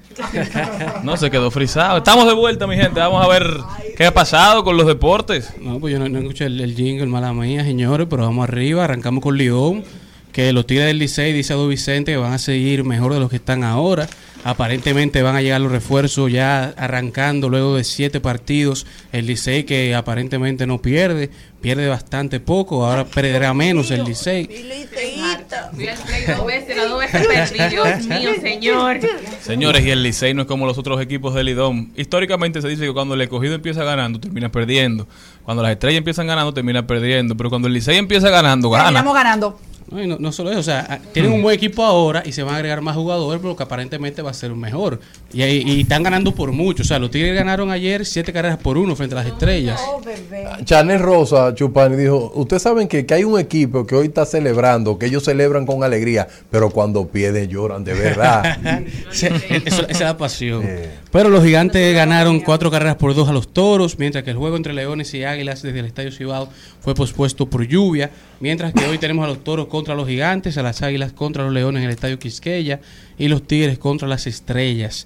Tenemos que en el mundo del tenis, la joven promesa del tenis Coco Gauff entró al top 5 del ranking mundial, debutando como la número 4 del mundo, convirtiéndose en la primera jugadora teenager americana en debutar en el top 5 desde Serena Williams en el 1999. Coco Gauff, que tuvo un tremendo partido en el, en el último eh, Grand Slam de Serena Williams, tuvo un tremendo campeonato y ahora por eso se encuentra en este top 4 del ranking mundial femenino de tenis. Mientras que en la NBA tenemos a Jason Tatum y a Damian Lillard que fueron nombrados como los jugadores de la primera semana de la NBA. Damian Lillard que anotó en el día de ayer 31 puntos con 6 rebotes y 8 asistencias en una victoria aplastante de Portland contra Denver, 135 por 110. Portland que parecía que esta temporada no iba a tener un buen equipo, ya que la temporada pasada no le fue muy bien, luego de haber desconstruido su equipo, haber sacado a CJ McCollum y a otros varios jugadores más eh, para reconstruir el equipo alrededor de Damian Lillard. Aparentemente esto ha funcionado ya que esta temporada han tenido un excelente inicio con 4-0, 4 victorias y 0 derrotas, lo que lleva la NBA. Mientras que Filadelfia gana su primer partido frente a Indiana, gracias a un tremendo partido de la barba James Harden, que anotó 29 puntos, casi una triple docena, 9 rebotes y 11 asistencias. Mientras que la NBA, sin lugar a dudas, es igual a global. Los líderes de rebotes de la liga actualmente, el 99% de los jugadores internacionales en el top 10, exceptuando a LeBron James, son todos jugadores globales, jugadores de alrededor del mundo. Tenemos a Rudy Gobert, que es francés, a Valenciunas, a Buvesic, a Giannis Antetokounmpo, que es de Grecia, a Nurkic, Embiid, Subas, a Shiwa y Potel. Así que ya todos los jugadores grandes que dominan la NBA son jugadores internacionales de afuera de los Estados Unidos, así que el talento global sigue llegando y se sigue exportando a la mejor liga de baloncesto del mundo, mientras que Luka Doncic, ya Morant, de, eh, Booker y Stephen Curry inician esta temporada con mucho mejor que lo que terminaron la temporada pasada. Un Poyer que lo hace todo. Tenemos el Luka Doncic, tenemos al mejor tirador de todos los tiempos en Stephen Curry, tenemos al maestro del tiro de medio campo en Devin Booker y tenemos una máquina de highlights en Ja Morant y tenemos que una pequeña comparación de los números de la temporada pasada con los números de esta primera semana de juego. Tenemos a Luka Doncic que terminó la semana pasada la, la temporada pasada con un porcentaje de 28 puntos, 9 rebotes, 8 asistencias, un 45% de tiro de campos y un 75 de tiro libres y en esta primera semana de la NBA ya hay cuenta con 33 de puntos, 8 de asistencia, 8 de rebotes, un 47% de tiro de campos y un 94% de la línea de tiro libres. Carlito, ¿tú sabes quién me está encantando en, lo- en los tres juegos que ha jugado? Stephen Curry. Eso es lo que- 30 eso es lo que puntos. te digo. Mira, mira lo que estaba en su averaje. La temporada pasada tuvo 25, 5, 43% de tiro de campos, un 92% de tiros libres. En lo que lleva esta temporada, 33 está de, de averaje de, de puntos por juego. Lleva 5 de asistencias, 5 de rebotes, 4 asistencias, 47% de puntos en el eh, de field percentage y tiene un 100% de porcentaje de tiros libres. No, está, no ha fallado un solo tiro Y libre ese señor en lo que lleva esta temporada. Qué grande. y así mismo están los números de Jamoran y de, y de Devin Booker. Así que estos cuatro jugadores, sin lugar a dudas, son los cuatro jugadores que mejor porcentaje están teniendo en la NBA, los que más han elevado su juego en comparación a la temporada pasada, y son los cuatro jugadores que debemos de ver en lo que va a pasar en, durante toda esta temporada de la NBA. Algo interesante que viene por ahí es que vamos a re, digamos, va a renacer el debate de quién es el mejor de todos los tiempos. Esta temporada LeBron James se va a convertir en el máximo anotador en toda la historia de la NBA. Entonces hay quienes están diciendo que cómo se está midiendo, cómo se mide realmente quién es el mejor baloncestista de todos los tiempos, porque si es por títulos hay que hablar de Bill Russell, hay que hablar incluso de, de, de Robert Horry. Si es por el atleticismo, el atletismo que tú demuestres en la cancha, bueno, entonces hay otros jugadores. Ahí incluso hay que meter en la conversación a un Derek Rose cuando fue MVP. Claro. Entonces, ¿qué es lo que define? ¿Qué es lo que hace al mejor jugador de baloncesto de todos los tiempos? Es una conversación que renace Y algo ahora. interesante en esto, que para romper este récord tuvo que pasar más de 40 años. Para romper el de LeBron, cuando LeBron lo pase, el jugador que lo, que lo logre pasar, tiene que ser un jugador que entra a la NBA con 18 años y que juegue va más del 99% de los juegos. Porque Karim Abdul-Jabbar jugó más del 95% y LeBron jugó más del 90% para lograr ese porcentaje de puntos. ¿Quién es el mejor, Jordan o LeBron? Díganos en las redes del programa. Jordan. Al mediodía, al mediodía, al mediodía con Mario y compañía. En Al Mediodía, con Mariotti y compañía, seguimos con Páginas para la Izquierda. A continuación, Páginas para la Izquierda. Y este segmento llega gracias a Pasteurizadora Rica porque la vida es Rica. Con Choco Rica. Este libro es espectacular. Encuentra a tu gente. Jenny Allen, la autora del bestseller de New York Times y autora del libro Controla tu mente, ofrece una nueva obra con soluciones prácticas para crear una verdadera comunidad. Soluciones que son cruciales para nuestra salud mental y espiritual. En un mundo cada vez más conectado y paradójicamente a la vez más aislado, a menudo sentimos la necesidad de estar solos, ya sea porque estamos muy ocupados o porque las relaciones pueden llegar a sentirse complicadas y difíciles. Pero la ciencia confirma que tener una conexión constante y significativa con los demás brinda un impacto poderoso a nuestro bienestar. Tú fuiste creado para jugar, participar, aventurarte y explorar con otros. En Encuentra a tu gente descubrirás cómo sumergirte profundamente y sentir toda la maravilla de tener una comunidad porque si bien el dolor de la soledad es real, no tiene por qué ser tu realidad. Es bueno tener ese, esa comunidad de apoyo y esa comunidad de muchas, de personas de confianza en la cual te sientas tú, te sientas libre y es importante la recomendación que hacemos hoy. Así que en Encuentra a tu gente tenemos la oportunidad de acercarnos a esos que tan maravillosamente pueden hacer nuestras vidas. Así que este segmento llegó. Gracias a Pasteurizadora Rica porque la vida es rica. Al mediodía, al mediodía, al mediodía con Mario y compañía. Estamos de vuelta con un invitado muy especial, un miembro clave de este equipo. Él es Rodolfo Pou. Un, aplauso. para Rodolfo. Qué buen hombre, caramba.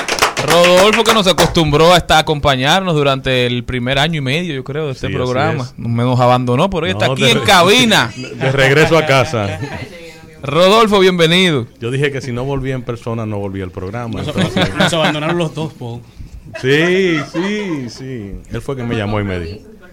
Rodolfo, un placer tenerte Placer aquí. mío, gracias. Cuéntanos un poquito de qué está pasando en Estados Unidos. En Estados Unidos está pasando por un proceso interesante. Las elecciones vienen ahora, las elecciones de medio tiempo vienen el día 8 de noviembre.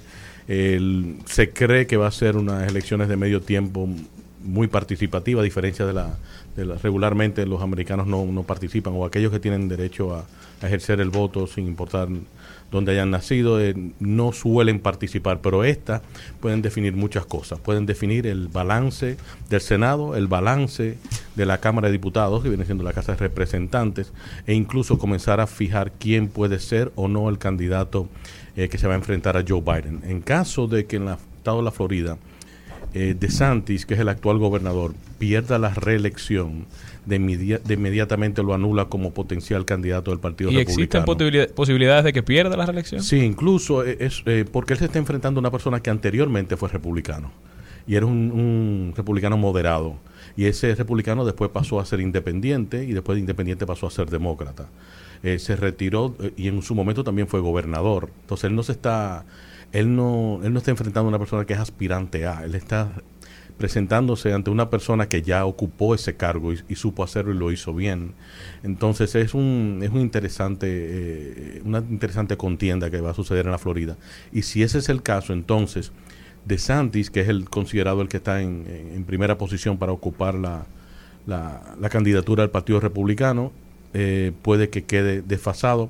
Trump reafirma su fuerza y él es quien va a determinar quién va a ser el candidato. Y te pregunto, Rodolfo, porque tuve una conversación con unos amigos hace unos días y me tildaron de soñador cuando les dije que Trump se enfrenta a una dificultad y es la de no poder reelegirse. Es decir, si es electo esta vez como presidente, no puede aspirar a otro periodo. Entonces, Exacto. eso debilita al Partido Republicano que Sí, va a tener es. que cambiar de caballo es. para llevar un candidato nuevo en las elecciones del 2024, Así del es. 2028, perdón. No puede incubar un candidato porque tendría a Trump durante 12 años y potencialmente escogiendo o decidiendo quién pudiera ser el candidato dentro de, esa- de esas elecciones del 2028. ¿Y cuál es entonces esa posibilidad de que Donald Trump sea el candidato realmente? Para mí siguen siendo ninguna. Para mí la, la- la postura y la presentación de, de la posibilidad de un candidato Trump está matada a los negocios y a la captación de fondos mediante las donaciones que recibe por su candidatura. El sistema electoral le permite hasta el año antes de unas elecciones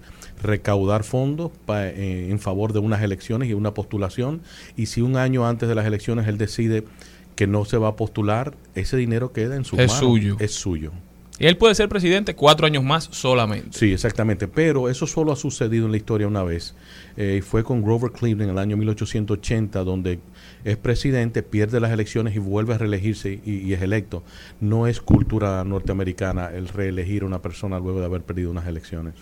Bueno, después de este tema, yo quisiera que nos dieras un panorama, un resumen de lo que pudiera estar ocurriendo tanto este año como el próximo para todas las personas y más los latinos, que es mi mayor eh, preocupación y por eso te hago la pregunta en la parte de la inflación de la inflación de los Estados Unidos, el costo de la vida, el Sí. costo de la vivienda, el costo de los alimentos. ¿Qué va a ocurrir con esto? En, en Estados Unidos, para los que no manejan los términos eh, económicos, eh, inflación eh, siempre lo medimos alrededor del- de que existe una, una mayor demanda sobre la oferta que hay disponible y por eso entonces los precios se, se alzan. Eh, el, el mundo estuvo frisado por dos años y el nivel de producción eh, se frizó con eso, ¿verdad? Entonces no pudimos producir la suficiente, eh, si se quiere, productos o, o- primas, ¿verdad? Para, para posterior a una, una pandemia. Entonces nos encontramos con una riqueza acumulada y en el momento que el mundo se abre se encuentra que la oferta no hay suficiente y por eso entonces los, los precios comienzan a subir. Inflación en verdad es reflejo de una, de, de una economía incandescente que es una economía que está muy, muy, muy caliente, que hay mucha compra, mucho activismo. Entonces lo que hay es que frenarla, elevando los, eh, los intereses de los préstamos, principalmente los, los gubernamentales, y, y de esa forma impactando, y, como, en cierto modo como echándole cubetas de agua fría, ¿verdad? Entonces la inflación, si tú no eres capaz de controlarla, puede convertirse en una recesión y esa sí es peligrosa. Entonces, eh, el asunto de la inflación a mí no me preocupa tanto. Todo buena economía requiere de una inflación cada 10 o 15 años, pero la recesión es la que hay que temerle porque esa es muy difícil de controlar. Rodolfo, quiero saber algo sobre, ahorita que estuvimos hablando, pero quiero verlo desde las entrañas si tú vives en Estados Unidos. Y era el caso de que de Venezuela, precisamente. Hemos visto que Venezuela ha tenido cierta apertura, como este respiro que tiene, porque hay un problema. Rusia, Ucrania. claro. ¿Entiendes tú que realmente se le ha dado una un pase romántico, o sea, de vamos a pasarle la mano a Venezuela ahora porque es un aliado de este lado en, en las Américas y podría ser para que ellos tengan esa ese intercambio Sí. comercial que les favorece y sobre todo Venezuela levantarse. Esa es una. Segundo, el motivo de tu visita y del libro, no me lo dejes.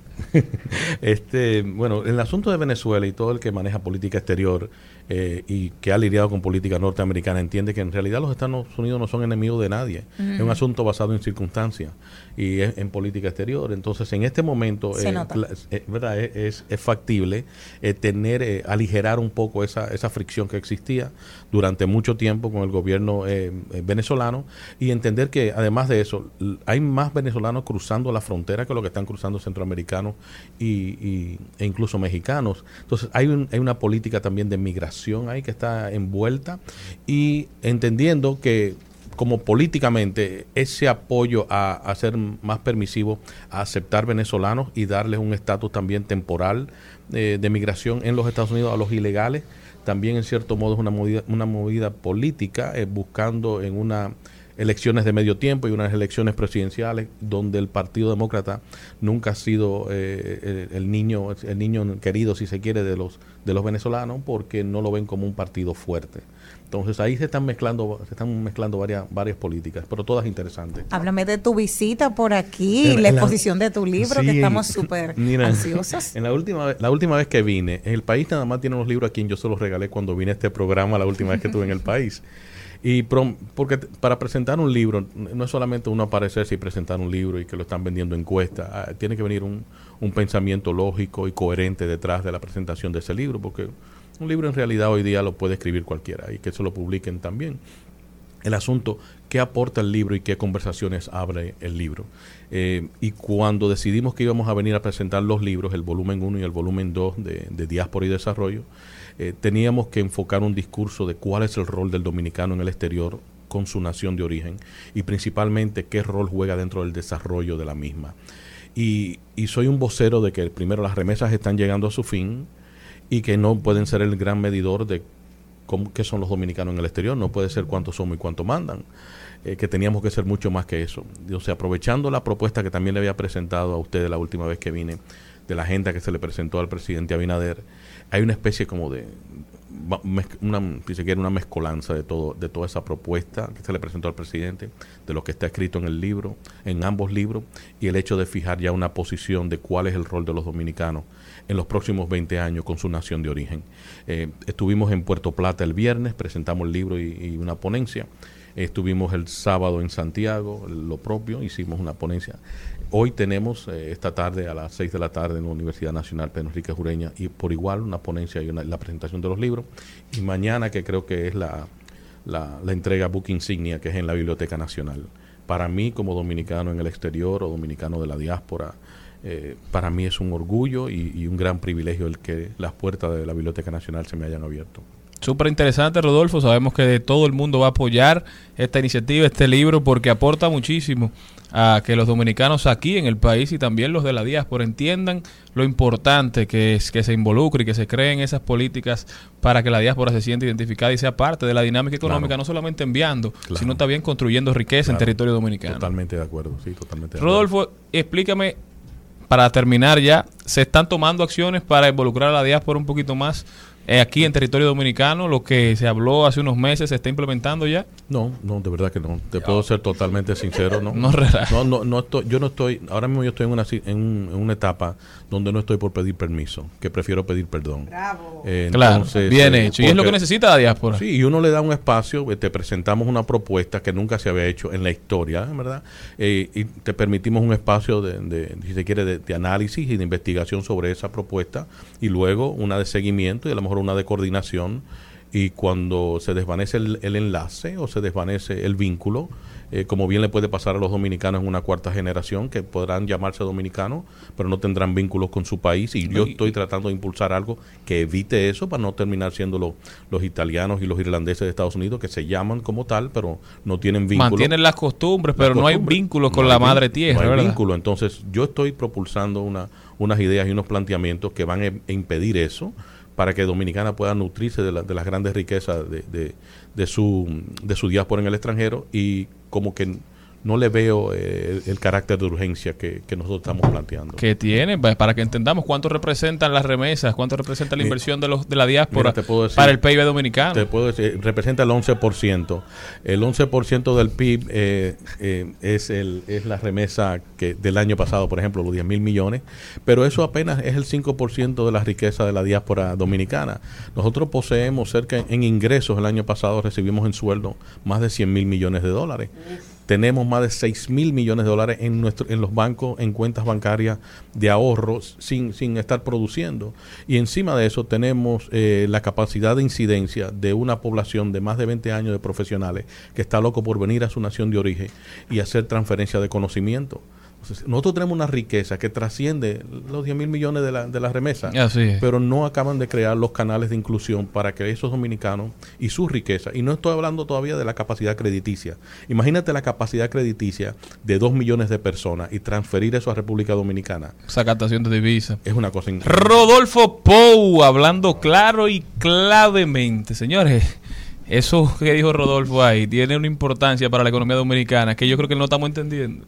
y si no le hacemos caso, pagaremos el precio y lo pagaremos bastante caro. Rodolfo Pou con nosotros. Rodolfo, ¿cómo puede la gente mantener contacto contigo, continuar esta Malena me diría conversación? a través de Instagram, Rodolfo underscore RPO, ¿verdad? Y oh, es que cuando tú buscas Rodolfo Pou en las redes van a salir como 15 cosas ahí que tú te puedes enganchar. No, gracias. Rodolfo Pou con nosotros, muchísimas gracias a él y muchísimas gracias a todos ustedes por habernos acompañado. Hasta mañana, mi gente, si Dios quiere. Hasta aquí, Mariotti y compañía. Hasta aquí, Mariotti y compañía. Hasta mañana. Rumba 98.5, una emisora RCC Media.